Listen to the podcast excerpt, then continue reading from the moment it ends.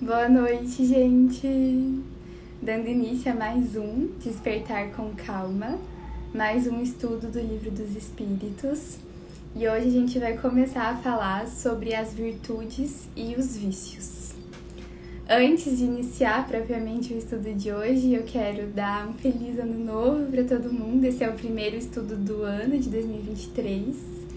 Quero agradecer de coração a todas as mensagens que eu recebi no final do ano, perguntando sobre se o estudo ia voltar ou não, ou mesmo mandando um feliz ano novo, agradecendo pelo estudo. E eu tenho a mais profunda gratidão assim a todo mundo que participa desse estudo, que já entrou uma vez ou que entra sempre, porque esse estudo só existe por causa de vocês, né? Então eu não me proponho em estar aqui como uma palestrante ou como uma professora de forma alguma, mas sim como alguém que está querendo aprender e aí que encontra em cada um de vocês que participam do estudo comigo alguém para aprender junto, né? Para a gente poder fazer essa leitura, discutir as questões e ir tentando se melhorar nesse processo todo. Então eu agradeço muito, muito mesmo de coração todo mundo que está aqui e aí agora a gente começa mais um ano juntos. Esse ano a gente provavelmente termina o estudo, né? Então, nesse momento eu convido vocês a fecharem os olhos. E nesse momento eu faço uma prece para iniciar o nosso estudo. Eu convido todos os nossos guias espirituais, todos os espíritos amigos que participam desse estudo junto com a gente para estarem aqui agora, nos amparando, nos ancorando nos auxiliando na leitura, no discernimento, no entendimento das questões que a gente for ler juntos hoje. E eu peço para que essa energia de ter vontade de se melhorar, de aprender, de auxiliar, que ela perdure para além do estudo, que ela continue com a gente durante nosso dia, nossa noite de sono, nosso dia de amanhã. E que a gente possa emanar a energia desse estudo para todos os seres que necessitem dela. Que assim seja. Bom, então vamos começar pela questão 893. A gente está começando hoje o capítulo 12, que fala sobre a perfeição moral. E a primeira parte do capítulo fala sobre as virtudes e os vícios. Então, na questão 893, Kardec questiona os espíritos: Qual a mais meritória de todas as virtudes? E então os espíritos respondem: Todas as virtudes têm seu mérito, porque todas são sinais de progresso no caminho do bem. Há virtude toda vez que há resistência voluntária ao arrastamento das más tendências. Mas o sublime na virtude consiste no sacrifício do interesse pessoal para o bem do próximo, sem oculta intenção. A mais meritória é aquela que está fundada sobre a mais desinteressada caridade. Então, qual seria a mais meritória de todas as virtudes? E aí os espíritos nos respondem que todas são igualmente meritórias. E a gente vai ver mais pra frente, né, que eles falam que esse desenvolvimento das virtudes nada mais é do que o desenvolver de qualquer hábito, que é através da prática. Então aqui a gente já encontra algumas informações muito legais, né? Qualquer virtude que eu carregue, que eu exercite, já me coloca nesse lugar de estar tá em contato com Deus, de estar tá exercendo o bem, de estar tá, né, olhando para esse caminho de alcançar essa perfeição moral, que ainda a gente sabe que está distante, mas é lá que a gente está mirando, né? E a gente sabe que nós temos a capacidade e o poder, se quisermos, de desenvolver todas as virtudes através da prática. Então basta que a gente alinhe o nosso pensamento, alinhe a nossa vontade com esse objetivo que é estar mais perto de Deus, que é estar vivendo no bem e no amor, e aí a gente faça essa resistência voluntária ao arrastamento das más tendências. Então, construir uma virtude nada mais é do que resistir todas as vezes em que a gente tem más tendências, más pensamentos, em que a gente tem vontade de cometer ações que a gente já sabe que não são boas. E aí é nesse momento, e é no dia a dia, e é nas ações simples que a gente vai estar então fazendo esse desenvolvimento de virtudes. Na questão 894, Kardec questiona os espíritos. Há pessoas que fazem o bem por um gesto espontâneo, sem que tenham a vencer algum sentimento contrário. Têm elas igual mérito que as que têm de lutar contra sua própria natureza e que a superam? E aí os espíritos respondem: As que não têm que lutar é porque nelas o progresso está realizado. Já lutaram outrora e triunfaram. Por isso, os bons sentimentos não lhes custam nenhum esforço, e suas ações parecem todas simples. O bem se tornou para elas um hábito. Deve-se honrá-las como velhos guerreiros que conquistaram suas posições. Então, olha só que interessante, a gente não vê muitas vezes pessoas que têm alguma virtude que para elas é muito fácil.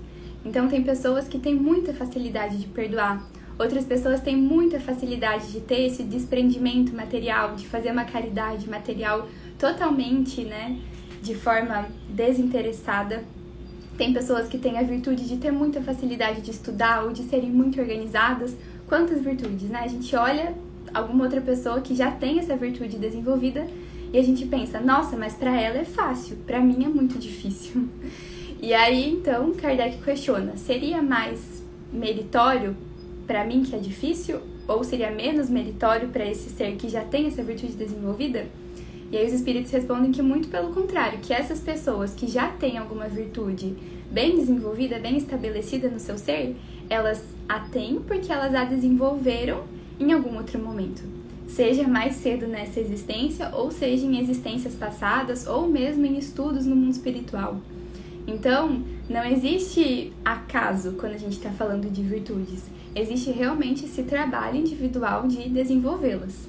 E aí hoje, se a gente já tem algumas com facilidade, ou se a gente vê algumas pessoas exercendo certas virtudes com facilidade, é porque elas chegaram nesse lugar da única maneira possível, que é fazendo repetidamente, indo contra as más tendências e aí tornando o bem um hábito. E aí os espíritos continuam a resposta falando o seguinte: Como estáis ainda longe da perfeição, esses exemplos vos espantam pelo contraste e os admirais tanto mais porque são raros. Mas sabei bem, nos mundos mais avançados que o vosso, o que entre vós é uma exceção, lá é uma regra. Ali o sentimento do bem é espontâneo em todos, porque não são habitados senão por bons espíritos. E uma só má intenção ali seria uma exceção monstruosa. Eis porque os homens lá são felizes, e o será assim sobre a terra quando a humanidade estiver transformada e quando compreender e praticar a caridade na sua verdadeira acepção. Então, se aqui as boas ações ainda não são a maioria, e se aqui a gente ainda não vê que todos nós somos preenchidos e assim, né, estamos exalando virtudes, a gente sabe que em mundos superiores é isso que acontece. E é para lá que a gente mira, né? É para lá que a gente quer ir e é nisso que a gente quer transformar a Terra. Então a gente sabe que a Terra ela é um mundo de provas e expiações, na categoria de provas e inspirações, que está num processo de transformação, de transição planetária para se tornar um mundo de regeneração. E aí esse mundo de regeneração é um mundo onde o bem predomina sobre o mal. E quando a gente começa a estudar, a gente vê que é muito possível realmente que a gente chegue lá tanto individualmente quanto coletivamente. Basta que a gente tenha esse despertar de fazer essa autoanálise, de entender, nossa, então eu posso, se eu quiser, né? Se eu orientar minha vontade, meus pensamentos, eu posso desenvolver as virtudes, eu posso viver nessa frequência de bem, de amor, eu posso emanar isso para os meus irmãos que vivem comigo e aí devagarzinho a gente vai trazendo esse progresso, tanto individual quanto coletivo. Na questão 895, Kardec questiona: Além dos defeitos e dos vícios sobre os quais ninguém se enganaria, qual é o sinal mais característico da imperfeição? Então, a gente tem numa polaridade a virtude, na outra polaridade o vício. E aí Kardec questiona qual seria o sinal mais característico de que estamos nessa polaridade do vício, da imperfeição. E os espíritos respondem: o interesse pessoal. As qualidades morais frequentemente são como a adoração colocada sobre um objeto de cobre e que não resiste à pedra de toque. Um homem pode possuir qualidades reais que o fazem para todo mundo um homem de bem. Mas essas qualidades, ainda que sejam um progresso, não suportam sempre certas provas e basta às vezes tocar a corda do interesse pessoal para pôr o fundo a descoberto, para mostrar né, que esse objeto que estava encoberto de ouro, na verdade, é de cobre. O verdadeiro desinteresse é uma coisa tão rara sobre a Terra que é admirado como um fenômeno quando ele se apresenta. O apego às coisas materiais é um sinal notório de inferioridade, porque quanto mais o homem se prende aos bens desse mundo, menos compreende sua destinação. Pelo desinteresse, ao contrário, ele prova que vê o futuro de um ponto de vista elevado. Então eu entendo que é importante quando a gente chega nesse momento de falar sobre os vícios, sobre as imperfeições, a gente fazer essa análise sincera, não no formato de nos culpar, nos autopunir, mas sim no sentido de realmente nos analisar e aí procurar oportunidades no nosso dia a dia para a gente trabalhar essas características nossas que a gente avalia que precisam ser trabalhadas. Então, não no sentido de me culpar, de me autopunir, de entrar para esse lugar, né? Mas sim no sentido de, nossa, eu percebo que isso precisa ser trabalhado, então eu vou colocar energia, amor e força para trabalhar essa característica minha, para que ela deixe de ser um vício e passe a ser uma virtude. E aí é muito interessante quando a gente consegue assim perceber que as duas polaridades, elas tratam da mesma coisa. Então é não condenar uma delas polaridades, mas sim fazer essa união entre elas. Que é desafiador, muito, né? Muito simples falar, muito desafiador praticar. Então, qual seria, né, a maior característica dessa imperfeição que a gente ainda carrega? É o interesse pessoal. E aí os nossos atos, eles vão ser verdadeiramente perfeitos e elevados no momento em que eles forem totalmente desinteressados. Então, no momento em que a gente conseguir realmente amar e auxiliar o próximo, porque a gente vê no próximo Deus, porque a gente vê nesse auxílio do próximo a oportunidade de estar perto e mergulhando e totalmente entregue a esse amor divino, né? E realmente ter essa vontade genuína de auxiliar o próximo e de se doar e trabalhar e amar. Muitas vezes a gente faz atos bons ainda voltados ao interesse pessoal. Eu, Natália, né? E aqui a gente volta para que estamos estudando juntas. Não, não sei se essa é a verdade absoluta, não sei se existem verdades absolutas, então. Mas eu entendo que se eu estiver fazendo uma boa ação, mesmo que num primeiro momento com interesse pessoal, já é um passo, né? Já estou fazendo uma boa ação se eu conseguir mais para frente transformar essa boa ação em uma boa ação desinteressada, então melhor ainda. Mas a gente vai aonde a gente consegue, aonde a gente alcança. Então, na questão 896, Kardec questiona: Há pessoas desinteressadas, sem discernimento, que prodigalizam seus haveres sem proveito real por falta de um emprego racional. Tem elas algum mérito? então Kardec, então os espíritos respondem: Tem o mérito do desinteresse. Todavia, não o tem o do bem que poderiam fazer. Se o desinteresse é uma virtude, a prodigalidade refletida é sempre, pelo menos, uma ausência de julgamento. A fortuna não é dada mais a alguns para ser jogada ao vento, que a outra para ser enterrada num cofre forte. É um depósito do qual terão que prestar contas, porque terão que responder por todo o bem que poderiam ter feito e que não fizeram, por todas as lágrimas que poderiam ter enxugado com o dinheiro que deram aqueles que dele não tinham necessidade. Então, na questão 896, eu entendo que Kardec está tá questionando sobre esse desinteresse que a gente busca, né? Até que ponto, aonde é a linha tênue que divide esse desinteresse de fazer boas ações e chegar nesse lugar de, de ter um desinteresse talvez desequilibrado, né? Não, não o desinteresse da caridade, mas um desinteresse pela humanidade, né? Por achar que a gente não é responsáveis para usar tudo aquilo que a gente recebeu.